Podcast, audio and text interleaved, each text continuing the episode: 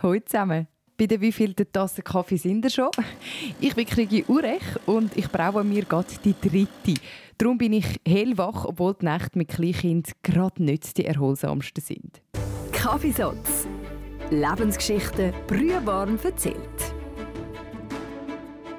Jedes gute Gespräch findet bei einem guten Kaffee statt. Ja, ist wohl zu extrem, aber jeder gute Kaffee fördert ein gutes Gespräch. Auf das können wir uns einigen, oder? Ich fröne seit Jahren am Kaffee und ich finde die Wirkung von dem Getränk im Maul und auch in der Psyche einfach außergewöhnlich gut. So wie auch meine Gäste, die ich zum Kaffee einlade, außergewöhnlich sind. Zwei Schwestern, die zusammen eine Rösterei führen und das in der vierten Generation. Es sind Bea und Evelyn Rast. In der letzten Folge haben die sie kennengelernt. Bea und Evelyn sind die Inhaberinnen der Kaffeerösterei Rast und sind Schwestern, die sich sehr nahe stehen. Aber Natürlich fetzt es auch mal. Aber es ist nicht so, dass da Tradiergummis und äh, Bleistift umeinander fliegen äh, in unserem Büro. Also so ist es dann nicht. Sonst hättet ihr ja noch einen Primarlehrer, der das ganz gut könnte handeln Genau, ja. Gruppe A und Gruppe B. auch der Schwager Adi, der im früheren Leben Primarlehrer war, arbeitet im Unternehmen mit. Rast ist ein Familienunternehmen durch und durch. Mit mir zusammen könnt ihr jetzt in eure Rösterei zu Epiken reinschnuppern. Der Duft, der hier in die Nase steigt, wenn man reinkommt, ist einfach betörend.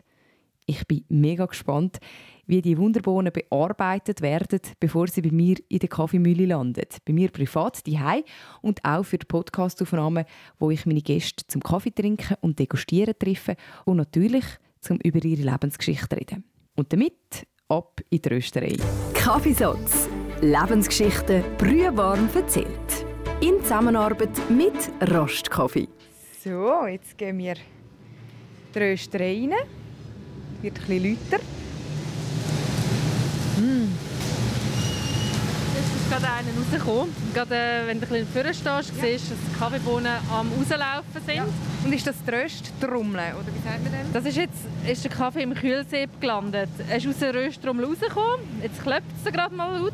Moment mal ganz schnell. Ja. Und der neue kommt oben schon wieder rein. Der grüne Kaffee wird oben in die Trommel reingeladen. Dort wird geröstet in dieser Trommel. Da, wo du den Kaffee jetzt gerade sichtbar hast, ist nur zum Kühlen. Da ist von unten mit kalter Luft angezogen. Versuche es mal zu beschreiben. Also oben hat wie ein Trichter. Da, da kommt der grüne Kaffee rein durch das Rohr und dann rutscht er runter in die Rösttrommel. Das ist genau. geschlossen. Ist äh, kommt Energie, Erdgas in unserem Fall. Ja. Das sehen wir, wenn wir von der Seite her hineinschauen, dass wir dort äh, drei Flammen haben. Ja. Das laute Geräusch ist jetzt der nächste Kaffee, der wieder in den Wartebereich hineingezogen wird. Und eben hier unten haben wir jetzt wie eine offene grosse Schüssel und da wird der Kaffee abgekühlt mit so einem Ding rundherum bewegt. Das ist ein Malabar aus Indien. Das ist ein einzigartiger Kaffee, der aus natürlichen Gründen keine Säure hat und man sieht es an, dass es Malabar ist. Es hat eine ein gescheckte Farbe, ja, Farbe ja, genau. eigentlich. Ja. Unten ist es ein Magnet. Da würde ich, wenn irgendein Fremdkörper im Kaffee dabei war, dann würde unterbleiben und auch kleine Steine sind schwerer als Kaffee. Die nimmt sie nicht mit auf, wo nachher der nächste Trichter kommt, wo nachher abgefüllt werden. Hinter der Röstmaschine ist der Zyklon, das ist der Kamin, das grosse Rohr, das rechter Hand sieht. Dort werden die Silberhütchen weg gezogen, wo der sogenannte äh, Abfall ist, äh, was es gibt beim Rösten. Es tut sich lösen, weil die Kaffeebohnen sich expandieren. Sie geht auf, verliert aber Gewicht, aber das Hütchen tut sich lösen, genau. Die Silberhütchen tun wir zu Biogas weiter verarbeiten. Ja. Wenn wir jetzt den Weg vom Kaffee weitergehen, ist er fertig geröstet, geht nur das Magnetding durch ja. und dann wieder abgepackt, über bisschen weniger laut. das ist ein weniger laut jetzt. Da wird nachher alles abgepackt. Also bei uns ist alles Handarbeit. Ja. Durch das sind wir auch wahnsinnig flexibel, mit nicht, dass jemand muss 10 Kilo oder 20 Kilo von einem Kaffee nehmen sondern er kann da völlig unterschiedliche Verpackungseinheiten wählen, weil alles tatsächlich eben Handarbeit ist. Aber wo kommt jetzt der rein? Also der fertig Kaffee kommt nachher da auf dieser Rutsche. Genau, der wird nachher rauf befördert, der Kaffee geht nachher in so einen Trichter rein und wird äh, vorne abgepackt. Von Hand abgepackt, ja. nachher verschweißt. Und dort wird ein Päckchen gemacht die gehen entweder mit unserer Chauffeuse verlassen die morgen ins Haus oder ja. heute äh, hausintern via DHL oder Post. Das sind so sehr gängige äh, Lieferwege. In und um Luzern kann man auch via Velokurier äh, haben. Das ist so oder? Viele Leute kommen hier vorbei, den Kaffee abholen. Ja. Bevor ich selber eine Kaffeemaschine hatte, habe ich immer das Gefühl, Kaffee ist etwas, das man ewig behalten kann. Wieso haltet sich das so fest? Weil eben Kaffee ist ja ein frisches Produkt. Genau. Das ist glaube ich, gerade der Punkt, dass es ein frisches Produkt ist oder ein Genussprodukt ist. Es ist nicht ein Lebensmittel und daher gibt es nicht äh, ein Gesetz darüber, wie lange ein Kaffee haltbar ist.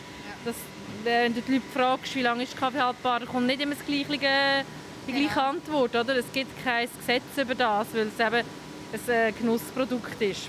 Gut, also dann wird es abgepackt und dann geht es raus? Das ist 12 Kilo Maschine und hier läuft äh, die, die 45 Kilo macht, hier hinten dran. Oh, Sie haben eigentlich drei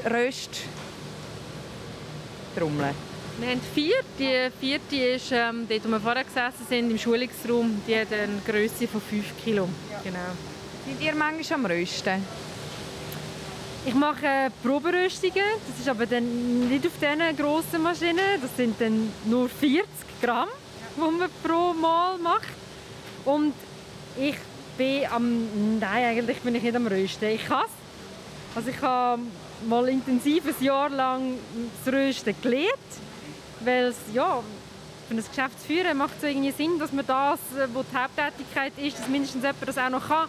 Aber jetzt haben wir, ähm, der Adi ist mehr am Rösten und natürlich alle anderen, die für das angestellt sind, spezifisch. Aber sonst reduziert sich aufs Proberösten. Kannst du weißt, ganz vereinfacht ähm, erklären, was jetzt in dieser Trommel mit den Kaffeebohnen passiert, wenn sie da reinpurzeln? Also zuerst, der Prozess ist, man die Trommel aufwärmen. Dann kommt es darauf ab, wie warm, eben wie viel Kaffee geht rein, wie viel die Charge ist. Aber prinzipiell tun wir einfach mal aufheizen und dann fallen die, die Bohnen rein und die haben in der Regel eine Umgebungstemperatur. Und dann siehst du hier die Kurve, oder du siehst auch hier. Ähm. Das ist äh, die Röstkurve. Was zuerst passiert ist, die Temperatur geht ab bis auf etwa 110 Grad. Und dann fängt eigentlich der erste Röstprozess an. Die Bohne nimmt Temperatur auf, also sie, sie wird einfach mal homogenisiert. Jede Bohne wird gleich warm. Und in der ersten Phase ist es eigentlich noch nicht ein Rösten, sondern die Feuchtigkeit, die in den Bohnen innen ist, verdampft. Und wenn das passiert ist, dann fängt der Röstprozess setzt ein. Und die Temperatur fängt dann auch wieder an zu steigen. Und, und, und die Bohnen verändern sich in der Farbe. Also es passieren extrem viele chemische Reaktionen, Maillard-Reaktion, Pyrolyse, Protein und all das, was sich verändert. Und das Aroma entsteht. Also wenn man Rohkaffee hat und daran schmeckt, dann schmeckt das noch nicht nach Kaffee. Die Aromen bilden sich erst während dem Rösten. Gleichzeitig haben wir einen Gewichtsverlust von etwa 20 Prozent. Die Bohne nimmt das Volumen zu, also sie geht wie so ein bisschen auf durch den Druck, durch die Hitze und verändert sich. Aber dann haben wir hier die Temperatur, wir haben das Knacken, dann muss der, der Röstmeister die Temperatur wegnehmen. Also es ist alles Handarbeit, es ist nicht Computer eingestellt und man steht da und ja. den Computer überwachen. Man selber ist eigentlich der Computer. Also man tut Handwerk. Ja, ist Handwerk. Mhm. Und in der Schlussphase haben wir dann ähm, haben wir da so einen Stab, wo man kann Farbe kontrollieren. Mhm. Wo, wo man dann ein Muster hat, wo man vergleicht. Wir haben verschiedene Parameter. Wir haben Temperatur, wir haben Zeit und am Schluss ist es wirklich eine optische Kontrolle, wenn der Kaffee fertig ist. Und das sind dann Sekunden, die hier entscheiden. Da hat man also nicht irgendwie eine halbe Minute Zeit, um zu sagen, ja, ist das gut oder nicht, sondern da hat man Temperaturen je nachdem um die 190 Grad in der Trommel. Ja. Und entscheidet ist, der Kaffee ist fertig ja. geröstet. Was passiert dann? Man nimmt ihn raus, da. auch manuell, also ja. da tut man auf, dann fällt er ins Kühlsee mhm. und dann wird er mit Luft gekühlt. Und es ist aber sehr wichtig, dass da der Prozess vom Kühlen ganz schnell passiert, weil es würde ja im Kühlsieb noch weiter rösten. Also die Luft wird nachher durch den Kaffee blasen und der Kaffee wird innerhalb von zwei, drei Minuten auf Raumtemperatur wieder abgekühlt. Und darum ist es und offen ist es, weil das ähm, die traditionellen Rösten sind. Es gibt auch geschlossene Systeme. Ähm, es gibt auch Röstmaschinen, die man mit Wasser kühlt. Das ist dann je nach Rösterei und nach Philosophie einfach ein bisschen unterschiedlich. Bei uns ist alles mit Luft gekühlt.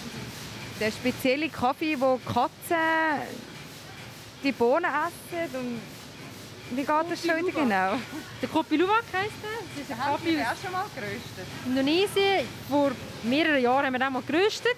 Also wie Katz, also das ist im Kot rein? Ja, es ist... Die, der, der Witz daran ist eigentlich, dass ähm, die Tiere die natürlich beste Selektion machen von der reifen Krise, weil die reifsten sind die süßesten und die werden gefressen. Und das ist eigentlich der Idealfall. Ähm, nachher wird es im Magen verdaut und wieder ähm, ausgeschieden. Und dann hat man wie gemerkt, ja, das kann man ja auch noch brauchen und das ist eigentlich noch ein guter Kaffee. Was aber heutzutage hat sich das ein bisschen entwickelt, wie man die äh, in kleinen Käfig halten, man tut die fast so im Mästen und völlig am Ziel vorbei. Und, ähm, wir haben schon mehrere Jahre aufgehört mit dem Kaffee, weil das ist irgendwie ja, nicht unbedingt das. Tierquälerei.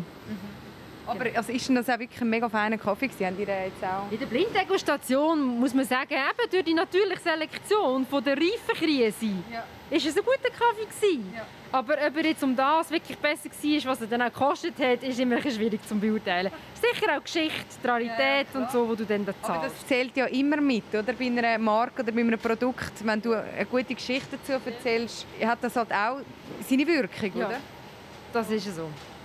Psychologie. Gut, ihr macht eben blind Verkostung. Also es muss ja überzeugen, ohne dass man eben vor Ort ist und es zwitschert noch ein seltener Vogel und da weht noch eine Palme im Sonnenuntergang. Es, ist einfach, es muss ja einfach gut sein Maul, oder? Ja, das ist mega wichtig, dass wir das so machen, dass wir das vor allem auch blind machen. Und äh, wo wir angefangen haben, Kaffee zu verkosten, ist das immer so ein bisschen schwierig, einfach auch nicht zu reden. Also nicht schon sagen, hey, wow, das Nummer 3 oder das 4, hey, hast du das auch gemerkt, sondern einfach Notizen machen und sich nichts anmerken. So kommt man einfach am schnellsten zum besten Resultat, oder? dass wir alle uns dann einig sind und wirklich den besten Kaffee für unsere Kunden so können finden Was hat es denn da hinten noch für eine spannende Tafel? Animalisch. Ja, das ist das Aromarad, das hier beschreibt äh, die verschiedensten Aromen, die Kaffee kann beinhalten kann. Medizinisch. Ja, medizinisch ist es nicht ganz positiv, schon hast können rauspicken. Das wäre eher negativ. Wenn, äh, das würden wir hoffentlich bei einer Verkostung vor dem Einkauf merken. Desinfektionsmittel, ja, das habe ich lieber an der Hand. als Das wäre eher etwas, das im Ursprung falsch gelaufen wäre, von, von wegen dem Container, der kontaminiert wäre oder so. Also, wenn, Urin ist auch nicht so. nein, ist auch nicht so unbedingt. Pferdeschweiß. Das ist aber eine ganz lustige Tafel. Also, was sind denn die positiven? Die Positiven sind einfach genau nicht dort, wo du geschaut hast. Die sind eher bei der Fruchtigkeit, floral. Also, sei es jetzt Zitrus, Beereartig, äh, Dürrobst, Steinobst oder verschiedene Nüsse. Äh, nur nussig, äh, nussig ist das eine, aber dann hast du nachher alle Nüsse, die du dir kannst vorstellen kannst. Das ist dann auch noch spannend, wenn, wenn wir eben eine Verkostung machen und sagen, es ist nussig. Welche ist es denn ganz genau? Oder? Dann musst du die Nüsse dann gut äh, intus haben, dass sie kannst abholen ähm, Ebenfalls positive sind nachher äh, da, äh, Blüten, also Jasminblüten äh, oder Bergamot. Das sind dann eben die komplexeren Kaffees, afrikanische, zentral- südamerikanische Kaffees. Schmecken die das Gleiche raus? Wir sind schon relativ gut kalibriert aufeinander, aber es ist eine mega Übungssache. Und ähm, ja, ich glaube, beim ganzen Kaffeeverkosten geht es auch darum, dass man sich mal eine Datenbank aneignet im, im Kopf, oder? Dass man irgendwie sich an gewisse Aromen, die man mal hatte, äh, wieder erinnern kann. Und das ist eigentlich fast, fast das Einzige, was man braucht. Und die wieder können vornehmen und benennen. Und ähm, ja, eben, wir machen das jetzt schon mehrere Jahre zusammen. Wir machen jetzt auch nie nur das Zweite. Es ist auch noch wichtig, dass es da äh, ein Panel ist aus verschiedenen Leuten und dass wir da so ein bisschen die gleichen Ausbildungen haben. Ist, ist wichtig, dass wir alle vom Gleichen reden. In der Regelmäßigkeit ist natürlich auch, oder? Das ist ganz klar eine Übungs-, äh. Also da kannst du nicht irgendwie monatelang keinen Kaffee verkosten. Und das ist äh, das, was ja da uns zugute kommt, dass wir jeden Tag Kaffee verkosten. Das ist einfach etwas, was du in deinem Alltag wie eingebunden hast. Immer Kaffee probieren und du tust jeden auseinandernehmen. Also das, das ist einfach so. Auch wenn wir auswärts sind, jeder Kaffee wird einfach durchgeleuchtet. Das ist einfach so. Ja. Euer Stammkaffee ist immer nervös, wenn ihr kommt. Ja, das haben wir auch schon so ein bisschen festgestellt. Das ist schon ein bisschen, dass man manchmal äh, gewisse Leute ein bisschen nervös machen. Aber es ist auch gut, oder? Weil geben sie sich Mühe. Ja, ja. Genau. Und wie wird man Röster in? Das kannst du so als Lehrer nicht machen. Nein, das kann dir jemand beibringen und wir zeigen das am liebsten jemandem zeigen, wo irgendwo lebensmittelaffin ist, aber im Idealfall eigentlich wirklich noch gar nie geröstet hat, weil es macht du wie prägen. Ja, genau. Es macht tatsächlich jede Rösterei ein bisschen anders. Das ist ja auch gut so. Aber ähm, es ist immer schwierig für jemanden, das wieder umzudenken. Und äh, am liebsten jemand, der gerne Lebensmittel hat, Genuss hat, selber vielleicht auch schon in so einer Branche tätig war, ja. aber nicht unbedingt schon Kaffee geröstet hat. Ja. Dann hat sie seinen eigenen Stallgeruch. genau. Okay. Es geht auch länger, bis jemand dann allein das macht. Also, es ist im Grundsatz ja, du hast eine Energie, eine Zeit, äh, ein Profil, das du musst erreichen musst, bis du das so ein bisschen einfach allein kannst, braucht es doch etwa ein halbes Jahr Zeit, bis das funktioniert. Ja. Da gibt man seine Mitarbeiter auch nicht gerne her, oder? Also man, man investiert dann zuerst recht, bevor du wirklich dann auch einen Mitarbeiter hast, wo, ja, wo eine Unterstützung ist. Ja, also der Idealfall ist schon, dass sie lange bleiben. Und wir haben das Glück, man sicher haben wir ab und zu Wechsel, aber ähm, die, die uns finden, und meistens ist es wirklich so, dass die Leute zu uns finden, äh, die sind sehr treu und äh, bleiben lang. Ja. Schmeckt ihr Kaffee überhaupt noch da rein? Ja, aber ich denke, wir nehmen es anders wahr wie jemand, der äh, einmal in der Woche kommt Kaffee kaufen Es ist so eine, wie du sagst, so ein Stallgeruch oder so ein Grundgeruch, der einfach ist, oder? Und, ja. und das nimmst du aber anders wahr, wenn du im Ausland unterwegs bist und in einer Kaffeerösterei reinlaufst, hast du das Gefühl, ah, es schmeckt wie daheim, ein bisschen so, ja ein herrlicher Stallgeruch. Ich bin mir als Bauernmädchen den Stallgeruch ein bisschen anders gewöhnt und freue mich auf den Wohlgeruch von unserer Zusammenarbeit. Alles überrascht und natürlich den besten Kaffee zum Bestellen findet ihr auf ihrer Homepage rast.ch. Bei der Aufnahme der nächsten Folge am 14. Mai könnt ihr live dabei sein und natürlich auch dort Kaffee degustieren. Mein Gast, der Gigebauer Obadia Nicolera, erzählt, wie er aus seiner Heimat im Dschungel von Venezuela aufgebrochen ist, um sein Handwerk zu lernen. Und wie es gekommen ist, dass sein Vater, ein katholischer Jungpfarrer aus der Romandie, zu Venezuela auf seine Mutter, eine Katechetin aus Luzern, getroffen ist, wie sie sich verliebt haben und eine Familie mit sieben Kindern gegründet haben. Alle Infos zum Live-Event und wie ihr könnt dabei sein findet ihr auf meiner Homepage. Kaffeesatz. Alle Folgen nachlesen auf krigiurech.ch. In Zusammenarbeit mit Rostkaffee.